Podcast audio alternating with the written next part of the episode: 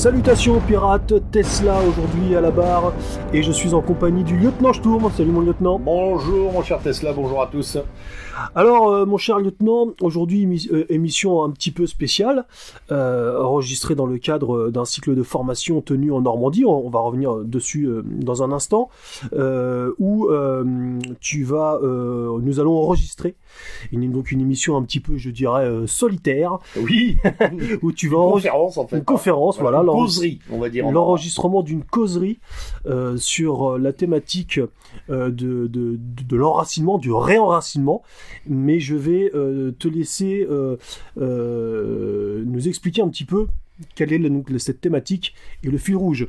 de cette intervention. Alors effectivement, pour, cette intervention, j'avais discuté avec les, les organisateurs pardon, d'une thématique qui, au départ, s'appelait réenracinement, relocalisation ou retour à la terre. Et j'avais dit non, il vaudrait mieux peut-être parler plus largement et plus conceptuellement de la question de l'enracinement comme étant euh, le présupposé euh, à notre condition d'être et d'être pleinement au monde. Voilà. Nos racines euh, sont l'organe vital qui permet, qui nous permet communautairement de nous individuellement et personnellement pardon et communautairement de nous développer. Donc je vais essayer dans mon intervention d'expliquer d'une part en quoi consiste réellement le phénomène de l'enracinement, pourquoi est-ce qu'il y a également du déracinement Qui veut nous déraciner pourquoi il y a euh, aussi une possibilité de tomber dans des impasses quand on veut se réenraciner et comment peut-être, et je vous propose une, petite réflexion sur ce plan, comment peut-être opérer ce que j'appelle un, enracinement dynamique ou une dynamique d'enracinement, c'est-à-dire de euh, revivifier le socle racinaire pour pouvoir euh, proposer une, incarnation, une façon d'être au monde qui ne soit pas simplement la copie de nos ancêtres, mais qui soit aussi finalement euh, l'évolution tout à fait naturelle sur des bases et des fondements traditionnels de ce que nous sommes aujourd'hui. Et non pas simplement une espèce de euh, rappel un peu muséifié de ce que nous aurions dû être. Je pense que c'est très très difficile, sinon aujourd'hui, euh, le comme avant n'est plus possible. Donc il faut faire maintenant avec ce que nous avons toujours été. Voilà. Alors cette intervention elle, euh, intervient, si je puis dire, euh, dans le cadre, place. voilà, je t'aide, dans le cadre de, de, bah, d'un cycle de formation tenu en Normandie sur un week-end entier, oui, Qui, est, qui, est, qui est en fait, pardon, oui, qui est assez ancien finalement, parce que toutes ces, toutes ces formations, ça fait des dizaines d'années qu'elles ont lieu, et d'ailleurs un peu partout sur le territoire français, hein, pas qu'en Normandie. Quel, quel œil as-tu, toi, sur toutes ces, toutes ces initiatives de formation, d'écoles de formation qui sont en train de, pousser moi, je, moi, je trouve ça euh, tout à fait fondamental. Je crois que... Euh, si l'on veut, et je reprends ce que je disais il y a quelques secondes, si l'on veut véritablement incarner une, euh, un être, une forme et un fond, il faut savoir, il faut apprendre, il faut comprendre. Euh, avant de se projeter, il faut, et il faut avoir d'excellentes fondations, voilà, ou des racines, si vous préférez. Et ces racines ne sont pas simplement dans l'ethnos ou dans le génos, c'est-à-dire, ça n'est pas, n'est pas simplement un milieu, un terroir, un biotope, une région, un pays. C'est aussi tout cet enchaînement culturel que nous devons nous réapproprier. Comme disent nos amis de Casapan, tutto. Nous devons tout reprendre parce que ça nous appartient. Et je pense que ces formations, ces séances de, travail participent à euh, de, cette volonté, pardon, de reprendre du terrain. On a laissé le champ culturel à d'autres, on a laissé les champs artistiques à d'autres, on a laissé une partie de l'histoire à d'autres, on s'est laissé raconter par les autres. Il est, je crois, grand temps de récupérer notre indépendance sur ce plan-là et de former nous-mêmes, selon nos propres lois, les générations présentes et futures. Et qu'est-ce que tu réponds aux gens qui, euh, qui pensent que c'est de la branlette intellectuelle et qu'on délaisse un petit peu trop le terrain et la rue euh Alors, le terrain et la rue euh, sont déjà occupés par de plus jeunes que nous, et bravo à tous ces jeunes de manifester une présence dans, dans le réel et le quotidien. la rue, on peut y aller quand on veut de manière militante et ou engagée sous des formes très importantes, mais la question est de savoir pourquoi on y va. Et pour dire quoi? Si c'est juste pour montrer que nous sommes une force fermée, je ne sais pas si ça a un intérêt. Si c'est pour montrer au contraire que nous pouvons, nous pouvons devenir des modèles à imiter, ça, ça m'intéresse. Voilà. Et on ne devient pas une référence sans avoir en soi des références. À mon sens, c'est le principe de construction. Ce qui n'interdit pas, ce n'est pas les jeunes qui sont à ce week-end aujourd'hui ont des tas d'activités par ailleurs à l'extérieur, très engagés politiquement sur le terrain. Mais ils font aussi cet effort qui est, admirable, euh, puisqu'ils pourraient passer leur temps euh, d'un week-end à toute autre chose, à glander, à buller, à regarder Netflix. Ils font cet effort de venir aussi prendre de la réflexion, du savoir, du questionnement, de l'information. On leur demande pas d'être d'accord, il n'y a pas d'interro à la fin, c'est pas des bénis oui oui. Non, ils viennent explorer un certain nombre de choses, se confronter et questionner. Et je pense que c'est tout aussi nécessaire. On marche sur deux jambes. Euh, pour agir, il faut penser. Voilà. Euh, bah oui, oui, et puis euh, comme, tu dis, on n'est pas là pour buller, ça n'est pas un spectacle. D'ailleurs, c'est ce qui, ce que je retiens aussi de, ce cycle de formation, c'est qu'il n'y a pas d'applaudissements à la fin de chaque Alors ça, c'est une vieille tradition qu'on a ici dans les euh, dans les sessions euh, normandes. Euh, qui, ont été lancées il y a très très longtemps par Jean Mabir, hein, il y a plus d'une trentaine d'années, c'est que effectivement, Maître Jean nous disait toujours, on n'est pas au spectacle, on est ici pour apprendre, il n'y a pas besoin d'applaudir, ça n'est pas un spectacle, c'est une transmission. Hmm. On n'applaudit pas la transmission, on la reçoit et on remercie. Donc on dit à la personne qui a terminé son éducation, merci beaucoup, ça suffit. Voilà. Euh, c'est un peu le côté euh, spartiate du Normand aussi, qui, est, plutôt taiseux. Et, et cela contribue bien sûr à la formation, euh, que ce soit donc la partie intellectuelle comme celle de ce week-end, ou ce que ou ce qu'on peut vivre, faire dans la rue, à la formation complète euh, de, l'homme et, de la femme. Ou même les intermédiaires que sont les randonnées, euh, que sont les visites de lieux historiques, euh, que sont aussi les travaux, les travaux où nous venons en aide à des paysans ou même à des, à des, à des artisans. voilà, toute forme de contribution collective, pardon, communautaire, me semble fondamentale sur ce plan. Et je ne suis pas dans le ou, mais dans le et permanent. Alors avant de, d'écouter ton intervention. Euh, je tourne euh, une petite précision pour nos, pour nos auditeurs, pour simplement dire qu'à la fin de ton allocution, euh, ça laisse place à certaines interventions et questions hmm auxquelles tu réponds. oui, oui, Voilà, donc ce, Sera, ce sera sur oui, parce que ça aussi c'est très intéressant, bah, comme le camarade Hugo que, que, qu'on va entendre aussi, c'est c'est cette question, c'est cette idée de l'échange. Hein. On vient pas là pour asséner, euh, annonner quelque chose et euh, on n'est pas sur un cours magistral, on est sur une causerie. La causerie, tout le monde cause, comme on dit chez nous. Voilà, on parle il y a, une, transversalité du, savoir. Moi, j'ai toujours vu la connaissance comme étant un principe euh, circulaire. Voilà, tout le monde apprend de tout le monde tout le temps. Alors, puisque tu évoques le, camarade Hugo, au moment où nous enregistrons cette, cette, émission, nous ne savons pas précisément euh, quand seront diffusées les différentes émissions. Mais effectivement, le camarade Hugo, lors de cette journée, a lui aussi fait une intervention euh, sur l'héraldique et plus précisément même l'histoire du drapeau normand. Donc émission, si elle n'a pas déjà été diffusée, que vous pouvez retrouver très prochainement, là aussi, sur les ondes de Méridien Zéro. Merci, euh, mon lieutenant. Ah oui, alors petite précision aussi. Oui si, si, si, précision. Parce que les thèmes qui sont, une partie des thèmes abordés ce durant ce week-end l'ont été déjà précédemment. Nous en avons discuté hors micro, euh, toi et moi, tout à l'heure, dans d'autres émissions. Donc, on va tâcher de vous les retrouver, de vous les mettre euh, sous chacune des interventions qui auront été enregistrées ce week-end, de vous mettre les émissions anciennes correspondantes sur l'enracinement, sur la relocalisation, sur l'héraldique, etc.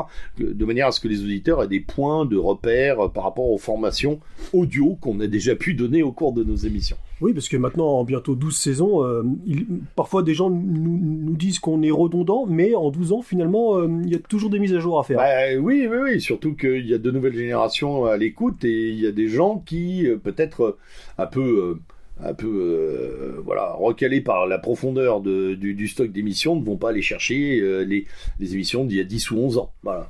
Alors on va leur rappeler parce que des thématiques, des thématiques comme l'enracinement bah, ça fait jamais de mal de réécouter des fondamentaux. C'est, euh, c'est justement euh, notre, notre, notre première ligne de, de fonctionnement, l'enracinement. Très bien. Eh bien, euh, chers auditeurs, je, nous vous, je vous laisse donc à l'écoute de l'intervention de Sturm. Merci Sturm. Merci à vous et à très bientôt. À très bientôt.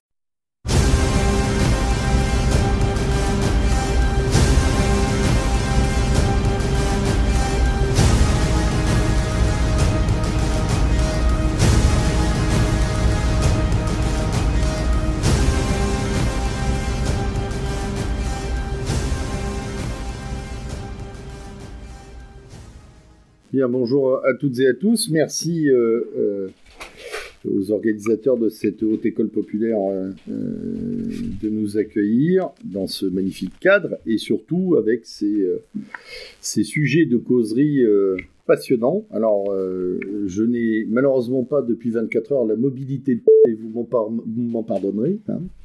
Le dos un peu coincé, donc je vais rester plutôt assis. J'aime beaucoup enseigner debout, mais là, l'opérateur son, euh, la, nature commande et donc je resterai, euh, je resterai à ce bureau si vous me le permettez. Euh, nous avons avec, avec les organisateurs discuté de, de, sujets, de thématiques pour, pour, cette, pour cette session. Et effectivement, on s'était arrêté sur la question de l'enracinement au sens large puisque tout à l'heure le camarade a parlé de retour à la Terre, on va largement dépasser ce cadre. Euh, euh, c'est quelque chose qui est euh, à, tout, point, d'ailleurs, comparable à l'héraldique, puisqu'on en parlait tout à l'heure à la pause, quelque chose qui revient beaucoup aujourd'hui avec une très très forte demande euh, autour de, cette, thématique. Il y a une volonté d'enracinement, de réenracinement. On verra tout à l'heure euh, la différence entre les deux. Et, euh, de manière d'ailleurs assez brouillonne dans l'ensemble. Hein. les gens veulent se réenraciner. On va voir sur quoi et comment, et peut-être quels sont les écueils de ce réenracinement, voire même les impasses. Euh, donc c'est une thématique assez transversale dans nos sociétés, on va voir pourquoi. Mais euh, en, préambule, j'aimerais, euh, pour parler d'enracinement, d'abord essayer d'en faire une petite définition. Alors, le dictionnaire nous dit que l'enracinement, c'est le fait pour quelqu'un de ressentir un attachement profond pour quelque chose, d'avoir des liens étroits avec cette chose. Je précise tout de suite d'ailleurs que la plupart des dictionnaires euh, omettent de qualifier la chose. Voilà. Causa en latin, hein, c'est-à-dire ce qui cause cet attachement. Euh, ça n'est jamais défini. Et je pense qu'il y a une bonne raison à cela, c'est qu'on ne veut pas pousser trop loin la question de l'enracinement dans la définition. Si je quitte les rivages du Littré, du Larousse et d'autres euh, dictionnaire et que je me penche un petit peu plus sur euh, l'acception philosophique de l'enracinement, je me tourne alors notamment vers euh, une philosophe qui, dans l'absolu, n'est pas plus proche de nous que la plupart de nos contemporains, Simone Veil. Je ne parle bien entendu pas du tout là de la personne, personnalité politique décédée il y a peu, mais de la philosophe qui fut un temps la maîtresse de Heidegger notamment, et qui a écrit un ouvrage euh, qui s'appelle L'enracinement, qui est très peu connu d'ailleurs, dans lequel elle, euh, elle met en doute la Déclaration universelle des droits de l'homme en disant euh, qu'est-ce que c'est que cette affaire de devoir? Les hommes ont des besoins, et elle dit et elle définit le besoin d'enracinement comme probablement le besoin le plus important dans le développement de l'être humain. C'est le plus important et, dit-elle aussi, probablement le plus méconnu de l'âme humaine. Euh, c'est un des plus difficiles à définir. Un être humain a une racine selon et par sa participation réelle, active et, dit-elle, naturelle à l'existence d'une collectivité. Cette collectivité, selon Simone Veil, conserve vivant ce qu'elle appelle certains trésors du passé et certains, j'aime beaucoup l'expression, pressentiments d'avenir. Donc elle y met énormément d'essence dans cette définition. Et elle dit la participation naturelle, c'est-à-dire amenée automatiquement par le lieu, la naissance, et ensuite la profession et l'entourage, c'est-à-dire la partie culturelle de l'enracinement que nous verrons tout à l'heure. Chaque être humain a besoin d'avoir de nombreuses racines, nous dit Simone Veil. Il a besoin de recevoir la presque totalité de sa vie morale, intellectuelle, spirituelle, par l'intermédiaire du milieu dont il fait naturellement partie. Je trouve que cette définition a une certaine puissance, puisqu'elle nous permet de comprendre qu'il n'y a pas d'enracinement sans racine, ce à quoi nous venons évidemment tout naturellement. Bien entendu, vous l'aurez compris, le mot enracinement procède lui-même de la racine. La racine, eh bien, si je veux faire un petit jeu de mots, la racine de la racine en quelque sorte, c'est-à-dire étymologiquement, il n'y a aucun mystère, c'est un mot qui vient du latin classique radix, qui est devenu en latin, en bas latin radicis, avec déjà un sens figuré très fort, l'origine d'une chose. Sur ce latin radix est né le bas latin radicina, au final, qui par érosion naturelle a abouti, euh, au mot res, que vous retrouvez d'ailleurs dans le réfort. Hein, racine forte, le res forte. Ok. Euh, ce mot res, comme, dans beaucoup, comme beaucoup de mots latins euh, issus euh, de mots français pardon issus du bas latin et de la transformation médiévale se fait par agglutination, c'est-à-dire qu'on détruit un certain nombre de syllabes qui se regroupent. Hein. C'est pour ça que nous avons le mot œil et que nous allons chez l'oculiste. Le mot oculus et donc l'oculiste étant ou l'ophtalmologiste, puisque ça c'est le grec, étant des mots ultérieurs au mot œil. Hein. Le mot œil, c'est oculus qui s'est euh, ramassé, agglutiné, comme on dit en, linguistique. La racine, euh, on en trouve un trait important à partir de le terme de latin originel, le mot racine s'implante à partir de 1130 dans la langue française. Euh, on a à partir de ce mot dériver un certain nombre d'autres mots que vous connaissez bien, avec radicule, radicelle, euh, enracinement, déracinement, racinage, euh, qui sont euh, des mots que nous utilisons beaucoup. Moins faciles à repérer et pourtant extrêmement intéressants. arracher. Arracher est une déformation du latin ex radicare.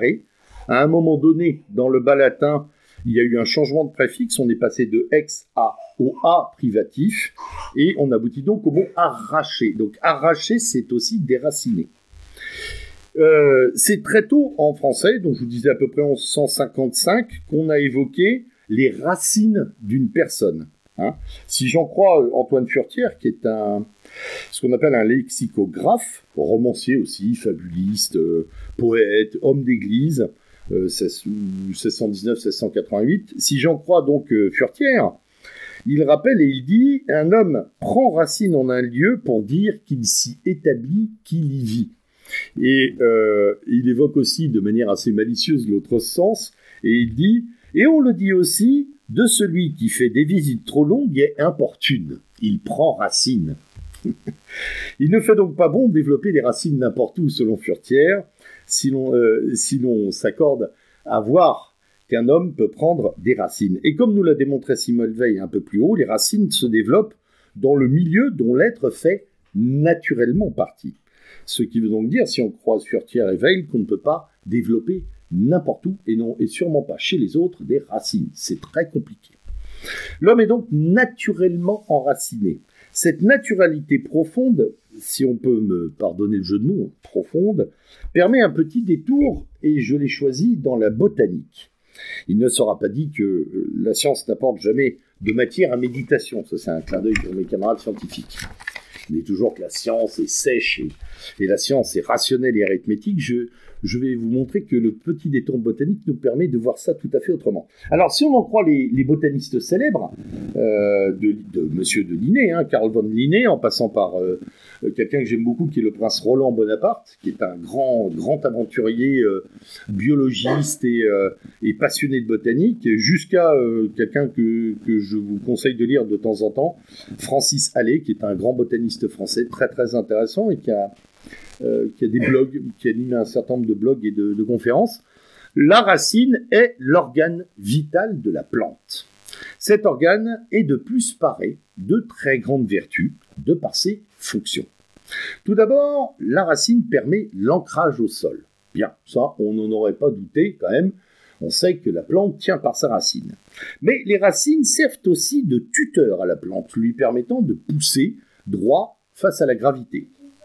La racine, les racines absorbent l'eau et les nutriments nécessaires à la vie de la plante. Donc la racine, les racines nourrissent l'organisme. Les racines peuvent également s'organiser pour faire des réserves. Donc elles permettront de survivre.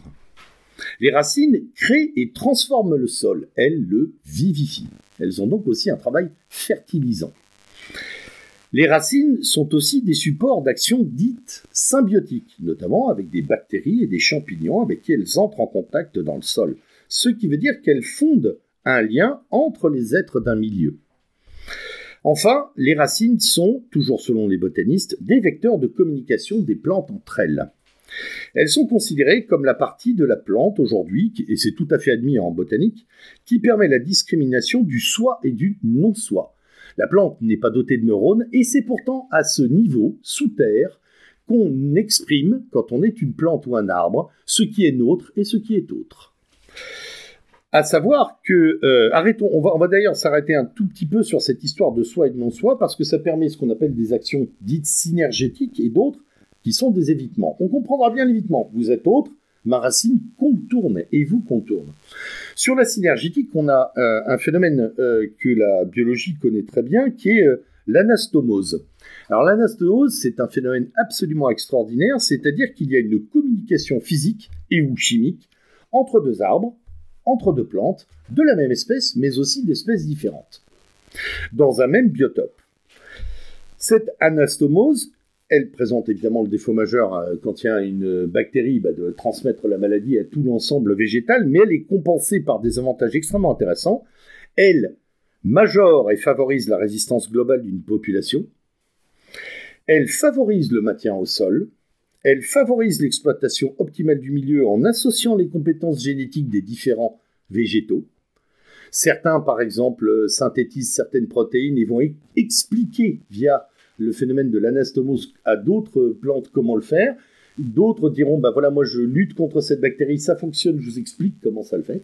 À tel point d'ailleurs qu'on a, euh, alors je ne sais plus, c'est aux États-Unis, on a le plus grand organisme vivant biologique au monde, est une étrait, je crois, hein, de être du, Canada, euh, d'une, de, plusieurs hectares, et c'est le même réseau. Elles ont un seul et même réseau de racines.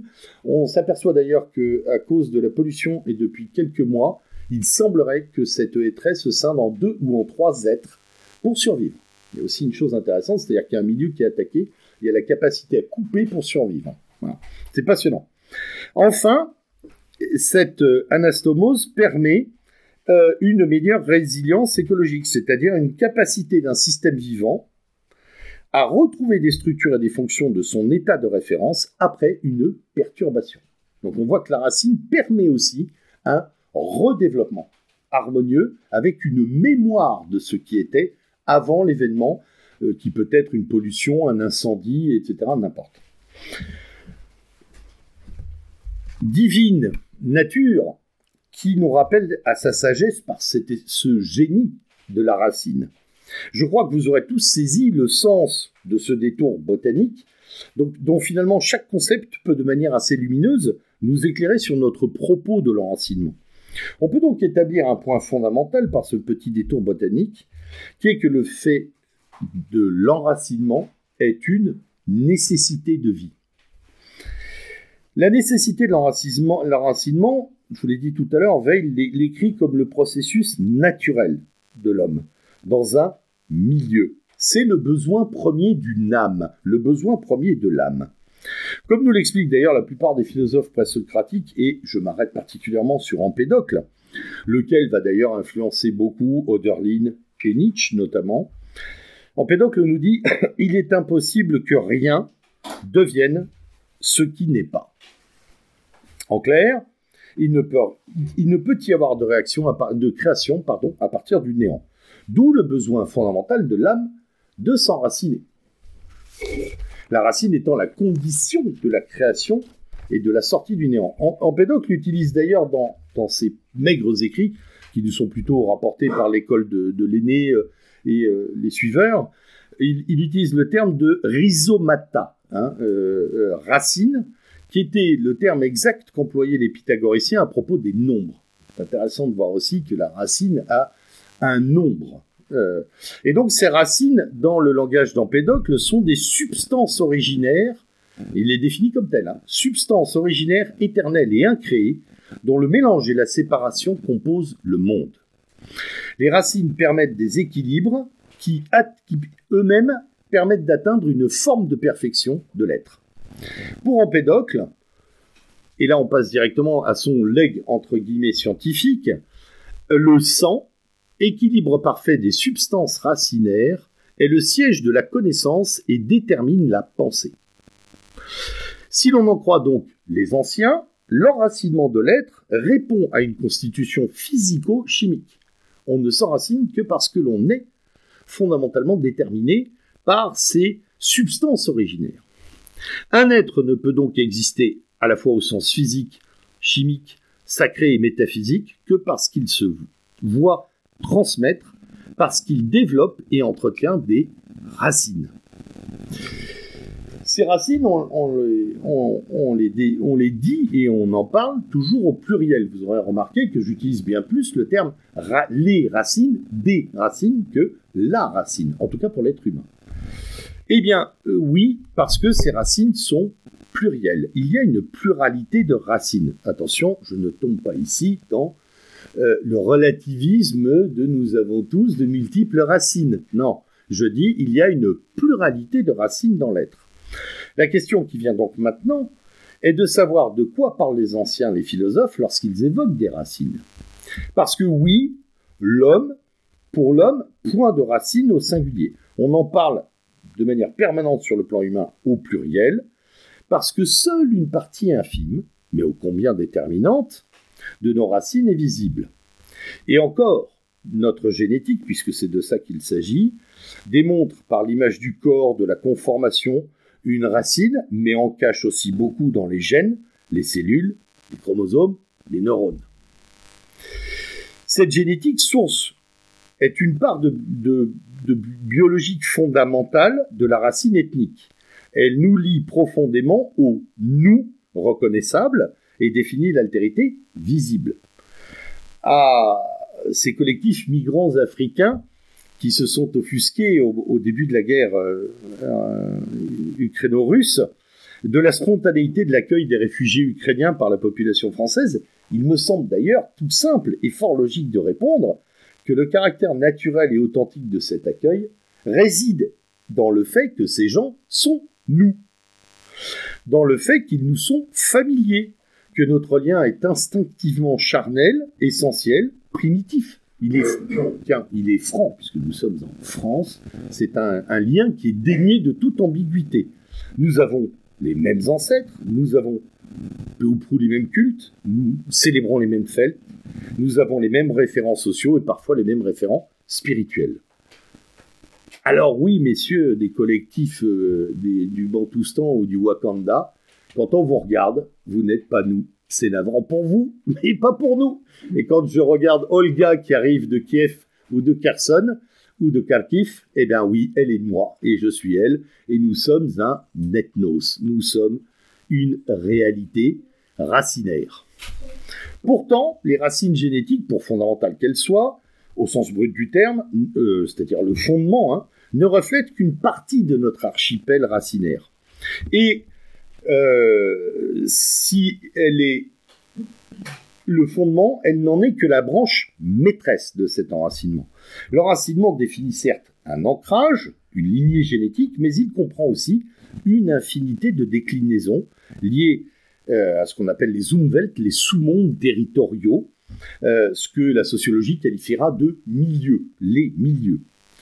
Et ces milieux sont eux-mêmes soumis au temps, à la temporalité, ils sont soumis à la pression des systèmes de pouvoir, ils sont soumis à la pression ensuite des, euh, euh, des pratiques de la modernité puis de la postmodernité. Ainsi, on peut se sentir européen, français, normand, cotentinois et même du Val de Serre. C'est possible. Voire même pour les plus, les plus teigneux de Saint-Va ou. Voilà. Ah non, c'est pas pareil. Voilà. La première fois où le maire de Morsaline était un gars de Kétou, a été élu, et c'était un gars de Kétou, ça a été un tollé pour les 600 habitants du village. Un Orzin avait pris d'assaut la mairie. Voilà, bon. C'est toujours très intéressant. Euh, cette imbrication n'a strictement rien de schizophrénique. Elle révèle et elle résulte euh, d'une élévation de conscience progressive d'un nous matriciel, le petit monde, qu'on voit très bien d'ailleurs chez Tolkien avec cette comté, et puis ce voyage, hein, vers un nous organique euh, qui peut, euh, de la petite matrie, euh, aller vers la grande patrie européenne, par exemple. Oui, il n'y a pas d'identité, de langue, de culture, et même de sens à l'existence sans racines. Les racines sont un processus à la fois vital, comme élan primitif de vie, comme génétique, et culturelle au sens du rayonnement et même de la signification qu'elle donne au monde. Et ça, c'est constitutif des êtres. Corps, âme, esprit, ils sont génétiquement trempés, puis culturellement déployés dans, les racines. Je me souviens d'un passage de Dominique Vénère, je crois que c'est dans Histoire des Européens, la 30 000 ans d'identité, où il explique être en Suède à l'oreille des années 70 et euh, voir, en tout cas, le spectacle de ces jeunes filles magnifiquement scandinaves dans leur blondeur et leur blancheur, qui s'abandonnaient dans les bras euh, de fiers et libidineux étudiants africains. Et Dominique Vénère dit... Il était vénère. Euh, oui, il était vénère, effectivement. Et rappelé en quelques phrases sèches et laconiques dont il a le secret, que la génétique seule n'est finalement que le réceptacle du vide dans lequel atterrit la société de la destruction et de la, du déracinement. Et que la génétique seule, euh, euh, si l'identité est détruite et si on a arraché culturellement l'identité, peut en venir à être nié et on a une négation de la racine. Donc corps, âme, esprit. La racine traverse ces trois couches. En ce sens, d'ailleurs, je réfute très souvent ce terme que l'on retrouve dans nos milieux de nous sommes des blancs. Non, nous sommes des Européens. Ok? Nous sommes des Européens et les Européens sont blancs. Oui, bien sûr. Euh, euh, c'est une euh, naturalité. Mais nous ne sommes pas que des blancs. Ok? Ça ne nous définit, pas d'ailleurs comme le camarade Paul tout à l'heure avec son lion et son léopard. On peut être un lion léopardé en ayant la tête d'un lion et le nom d'un léopard. C'est pas très grave. Vous voyez ce que je veux dire? L'important, il est dans, il est dans le, eh bien, on va le dire, dans le, caractère d'étendard de certains mots. Je ne suis pas seulement un blanc. Je suis d'abord un Européen. Et il me semble, ensuite je suis normand, etc., etc., ou, gascon, ou euh, du nord de l'Italie, ou du sud euh, de la Bavière, c'est autre chose. Mais euh, il faut ordonner cet enracinement. Il me paraît extrêmement important que culturellement, il y ait un apprentissage de la racine. Et non pas une réduction à la racine génétique. Parce que finalement, et on en parlait tout à l'heure à la pause, avec on en, on en devient quoi? Juste une, juste un bourgeon euh, euh, presque déraciné de modernité où on singe la mode et on n'est plus leur représentant l'incarnation de son identité. Alors, si je devais définir cette pluralité de racines, je parlerais volontiers d'une biocomplexité culturelle, c'est-à-dire un fin maillage de gènes, de coutumes, de volonté et de vision du monde. Une sorte de recette difficile à obtenir aujourd'hui, et je le conçois, mais c'est un ensemble qui, même s'il est complexe et variable, et d'ailleurs il peut être très variable, à quelques dizaines de kilomètres d'ici, on n'aura pas tout à fait la même définition de ce que l'on est. Et c'est ça qui est passionnant. Moi, c'est cette complexité qui me fascine. Avec l'héraldique, par exemple, vous savez qu'il y a un blason tous les 20 kilomètres. Voilà. Chaque ville avait ses couleurs. D'ailleurs, on verra pourquoi c'est intéressant qu'elles aient été détruites. Il un but. C'est une alchimie très complexe et dont la puissance est en même temps la plus grande fragilité. C'est-à-dire que si on ne respecte pas cette complexité euh, de la, des racines, eh bien, on effondre euh, structurellement tout lien euh, avec et tout sens avec son être. Et c'est ce qu'on va évoquer maintenant, puisqu'on va passer à ce que j'appelle enjeu, impasse et dynamique de l'enracinement. Euh, et je commence par dire que sans un respect absolu des racines, de ces racines, de nos racines et de celles des autres, j'insiste, toutes les racines s'altèrent. Les nôtres et celles des autres s'altèrent également. Sans racines, plus de plantes, bien sûr, plus d'arbres, mais sans racines, plus d'hommes, seulement des individus. Hein, des ersatz hydroponiques, si vous préférez, euh, voilà, des tomates plantées hors sol. Hmm. Euh, sans racine, l'être est remplacé par l'errance. Alors, s'il y a enracinement, et que c'est une naturalité, le déracinement, lui, normalement, ne devrait rester que dans le domaine de l'accident. Le vent arrache l'arbre, de grands événements, guerres, catastrophes naturelles, déracinent des peuples qui sont obligés de migrer vers des contrées plus hospitalières. Toute l'histoire, par exemple, la paléontologie euh, nous le montre, et, le, l'archéologie nous montre, les Européens ont migré. Pour des raisons diverses et variées, les peuples européens ont été amenés à migrer. Jusqu'à très récemment, si on prend par exemple nos voisins italiens, majoritairement d'ailleurs siciliens et irlandais, avec les grandes famines du 19e, hein, où ils vont vers les Amériques dans l'espoir de ne plus mourir de faim. Bon. Euh, le problème, c'est que l'errance, le déracinement, pardon, peut aussi être systématisé et donc devenir une forme de fatalité moderne. Si dans le monde, il existe la plupart du, du temps pardon, des gens enracinés, il est malheureusement également dans ce monde des peuples et des tribus qui sont fondés sur ce déracinement.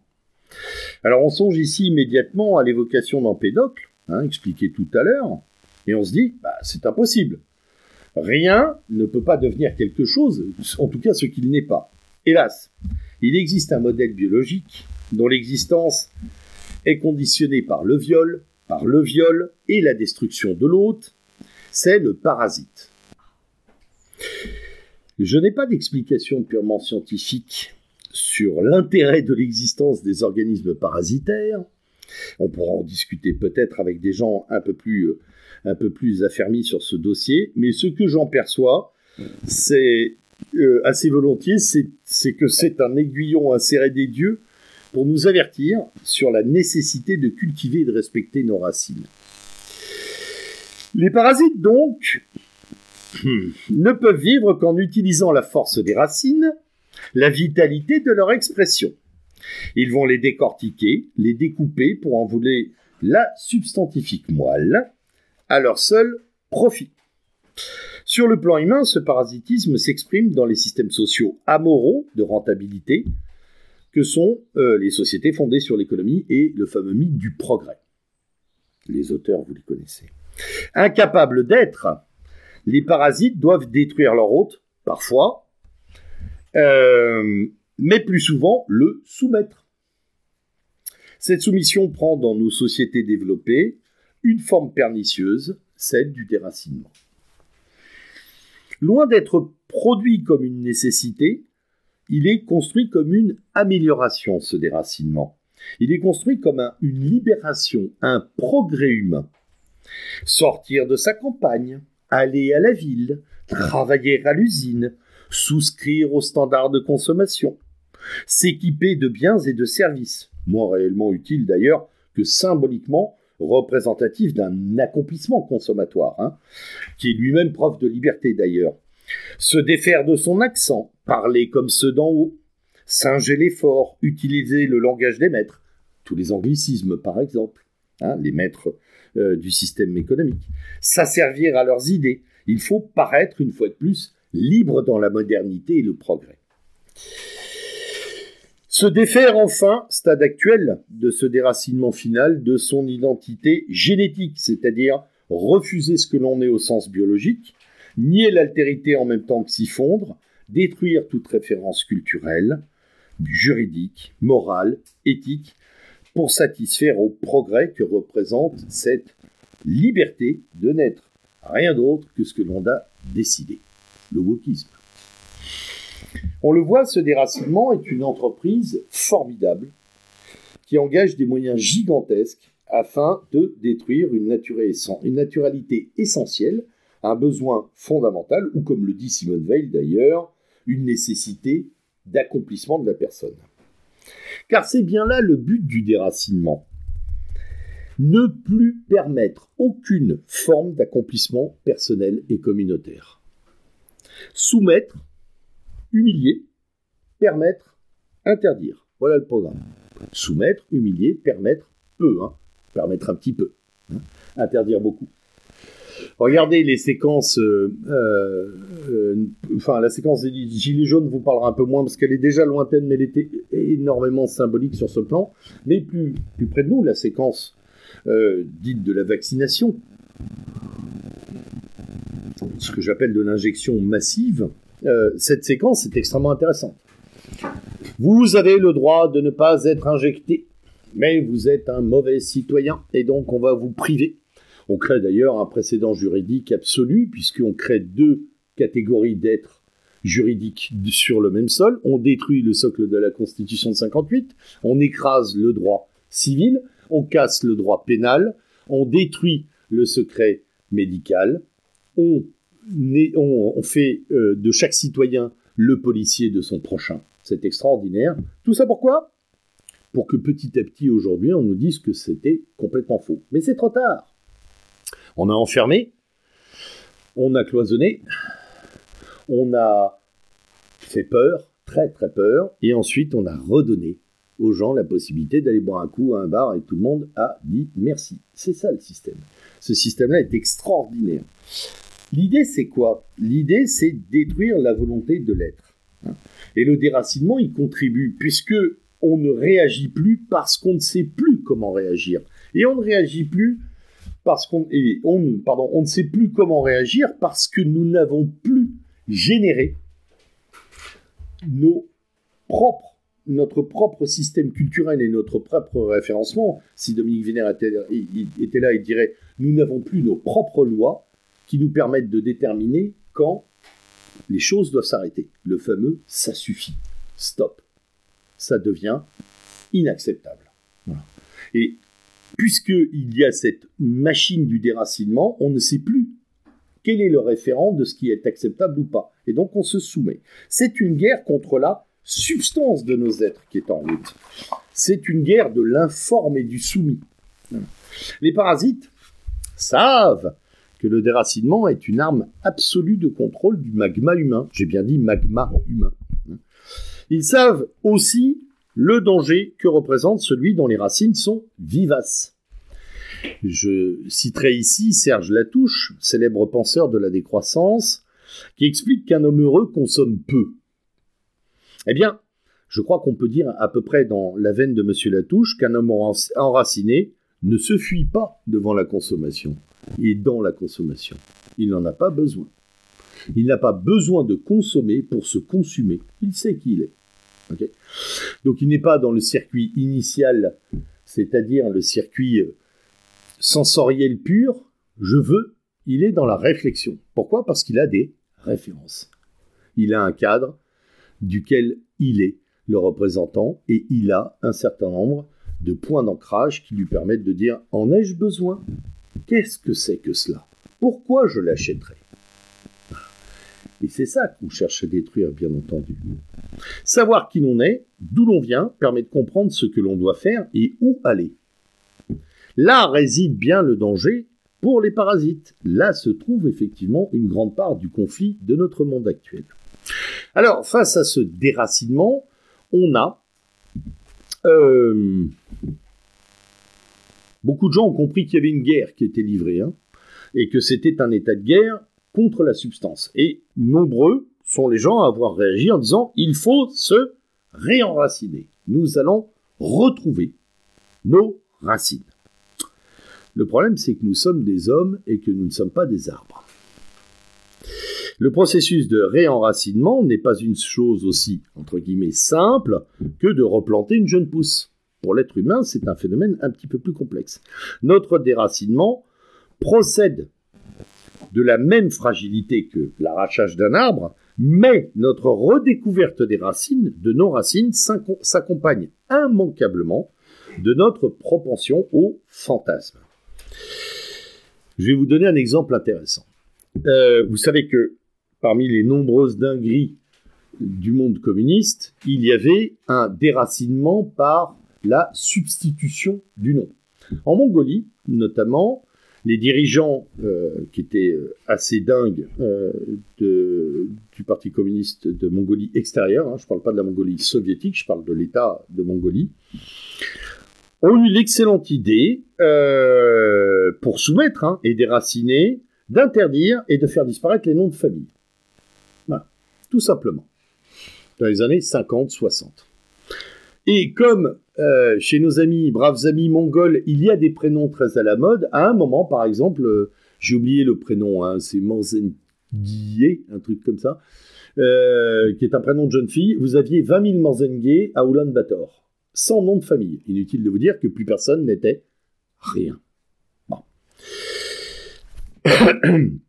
vous mesurez aisément ce que peut rapporter donc représentait l'amputation d'un patronyme, la perte de la réalité d'une lignée, la perte du rapport à la terre de ses pères. On va en rire, on peut en rire, mais euh, sachez quand même que tout le travail de Madame Hidalgo et de ses copines euh, euh, chiennes de garde a été de détruire la patrilinéarité du nom et de faire en sorte qu'un enfant qui naît aujourd'hui a à peu près quatre possibilités d'écriture de son nom de famille. Ce qui veut dire que dans trois ou quatre générations, je souhaite bien du plaisir à nos amis généalogistes, parce que ça va être un enfer, comme c'est déjà le cas pour nos amis espagnols qui ont eu droit à cette mascarade il y a déjà quelques générations avec des noms qui changent du portugais, où on rajoute le nom de la grand-mère ou du grand-père ou du grand-père, du père et de la mère, enfin on fait ce qu'on veut. Et donc on a parfois dans la même famille des gens qui ont quatre noms de famille différents. Bref, revenons à nos braves Mongols. Donc à la chute du communiste, du communisme, on identifie à la liberté nouvelle celle de reprendre un nom de famille. Ce nom de famille qui était considéré par les communismes comme un féodalisme. Là, il redevient l'étendard de la démocratie naissante. Problème 60% des Mongols ignorent totalement quel était le patronyme de leurs aïeux. On est au début des années 2000, 2001-2002. Ça a fait beaucoup d'articles dans la presse, d'ailleurs, c'était assez amusant à lire. Colossal travail généalogique fait par les autorités, évidemment, euh, mais il, n'a pas suffi à rétablir euh, la, réalité euh, du monde mongol d'avant la folie bolchevique. Donc il lui succède finalement une autre sorte de folie, douce et drôle, certes, mais tout à fait caractéristique et représentative de la difficulté à retrouver ses racines. Car de nombreux Mongols ont rechigné, évidemment, à adopter les patronymes dont ils étaient les héritiers. Je vous donne quelques exemples. la famille Dolon Soktu Ginkan, c'est-à-dire la famille des sept ivrognes. Bon, la famille Kaltar Gichi Gwinken, famille de la chienne au visage sale. La famille Bousnikon, famille des poux. Ou encore la famille Gulchkai Kishkan, famille des voleurs. Évidemment, ils n'ont guère trouvé preneur, ces noms de famille, et ils étaient pourtant répandus. Ceux, sont, ceux dont les patronymes retrouvés étaient déplaisants, et ceux à qui on n'avait rien pu redonner ont donc choisi des noms de famille bien plus plaisants et prestigieux. Aujourd'hui, vous avez donc des dizaines de milliers de Mongols dont le nom de famille est Khan, Gengis Khan ou Gengis. Résultat, on se retrouve 60 ans après dans la même problématique que dans le monde communiste précédent, c'est-à-dire que tout le monde s'appelle de la même manière et on est encore dans l'indiscriminé et dans le tout le monde a exactement le même patronyme. Donc euh, on est, on est aujourd'hui d'ailleurs, il y a encore des évolutions de la, de la constitution mongole pour essayer d'imposer aux gens les noms de famille une fois qu'on l'aura retrouvé. Mais il reste quand même 40% de Mongols qui choisissent leur nom. Alors évidemment, tous ceux qui n'ont pas choisi Gengis Khan, Khan ou Gengis ont choisi des noms magnifiques. Signe blanc, lumière du matin, enfin bref. Et évidemment, euh, ce sont des noms génériques qu'on retrouve à larigot dans les, dans les listings de l'État mongol. Bref. Alors, c'est intéressant, euh, pourquoi? Parce que cet exemple, à mon avis, illustre à merveille ce qu'on appelle l'impasse généalogique fixiste. C'est-à-dire, vouloir savoir qui l'on est et d'où l'on vient est une noble et une juste démarche. Ça, tout le monde en convient. Mais euh, à plusieurs générations, on ne peut pas... Euh, on, a de la difficulté à savoir qui on est si on veut s'y confondre. C'est-à-dire que avoir un arrière-grand-père pêcheur à Dieppe, ne fait pas de vous ni un pêcheur ni un diépois. Faut être très très clair là-dessus. Le processus est infiniment plus complexe et difficile pour un être humain.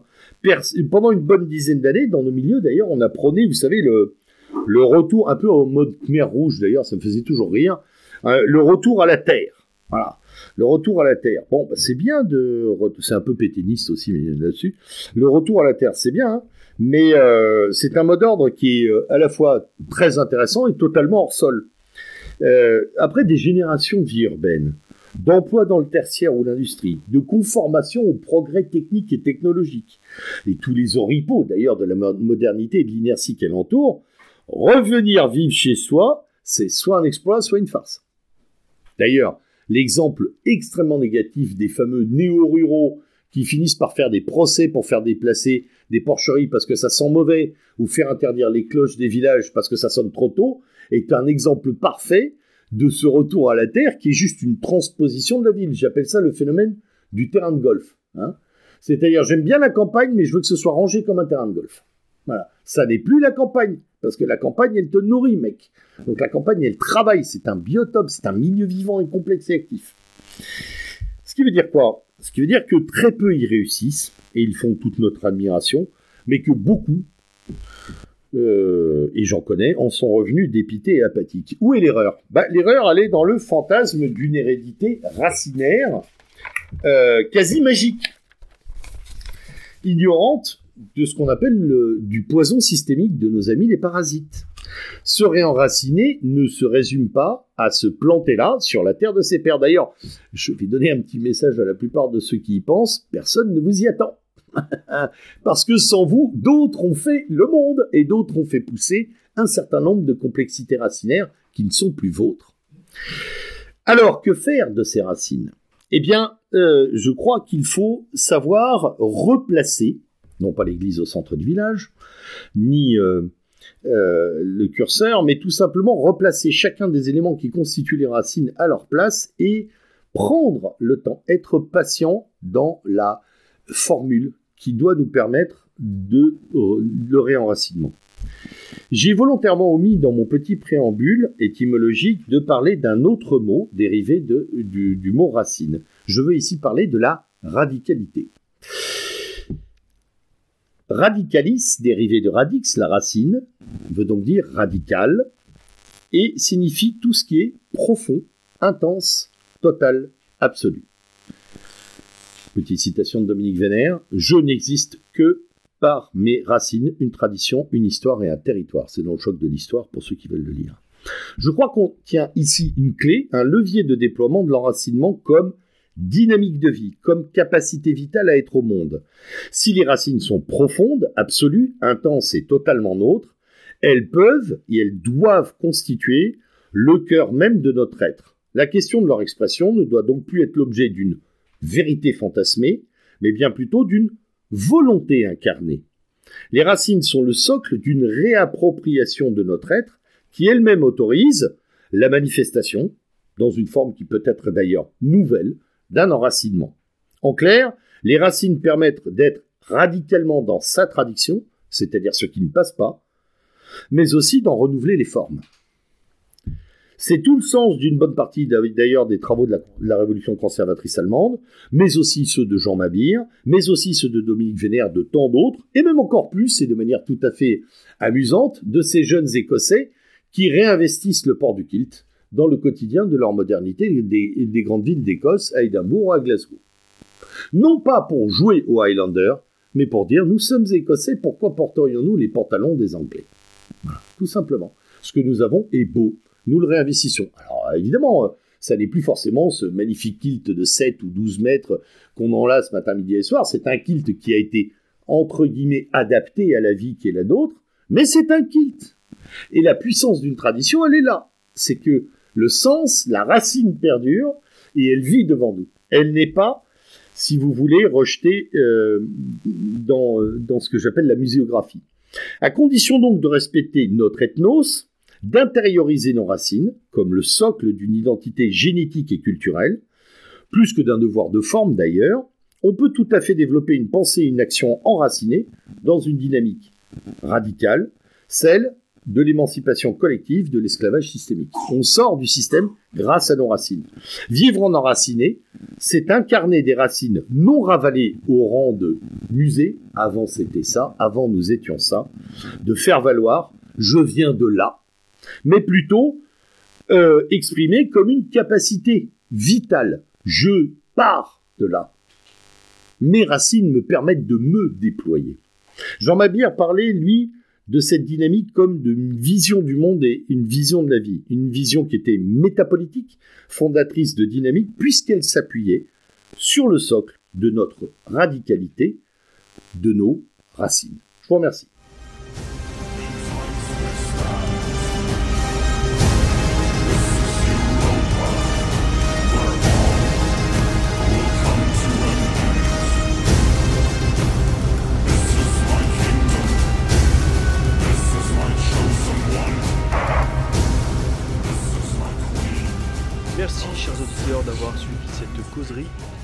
Je rappelle que vous pouvez soutenir Radio Méridien Zéro, tout d'abord en faisant connaître nos émissions, en diffusant nos émissions à votre entourage, mais également euh, financièrement. Euh, Radio Méridien Zéro est une équipe de bénévoles qui, euh, bah, a des frais, hein, comme toute activité bien sûr. Aussi, vous pouvez nous soutenir financièrement en allant sur le site internet radio-mz.org et puis participer financièrement sur la page Tipeee par une, euh, idéalement pour nous, une petite contribution mensuelle. Par avance, merci. Euh, et puis ben, à très bientôt pour de nouvelles aventures. Allez, hardi gaillard, à l'abordage et pas de quartier.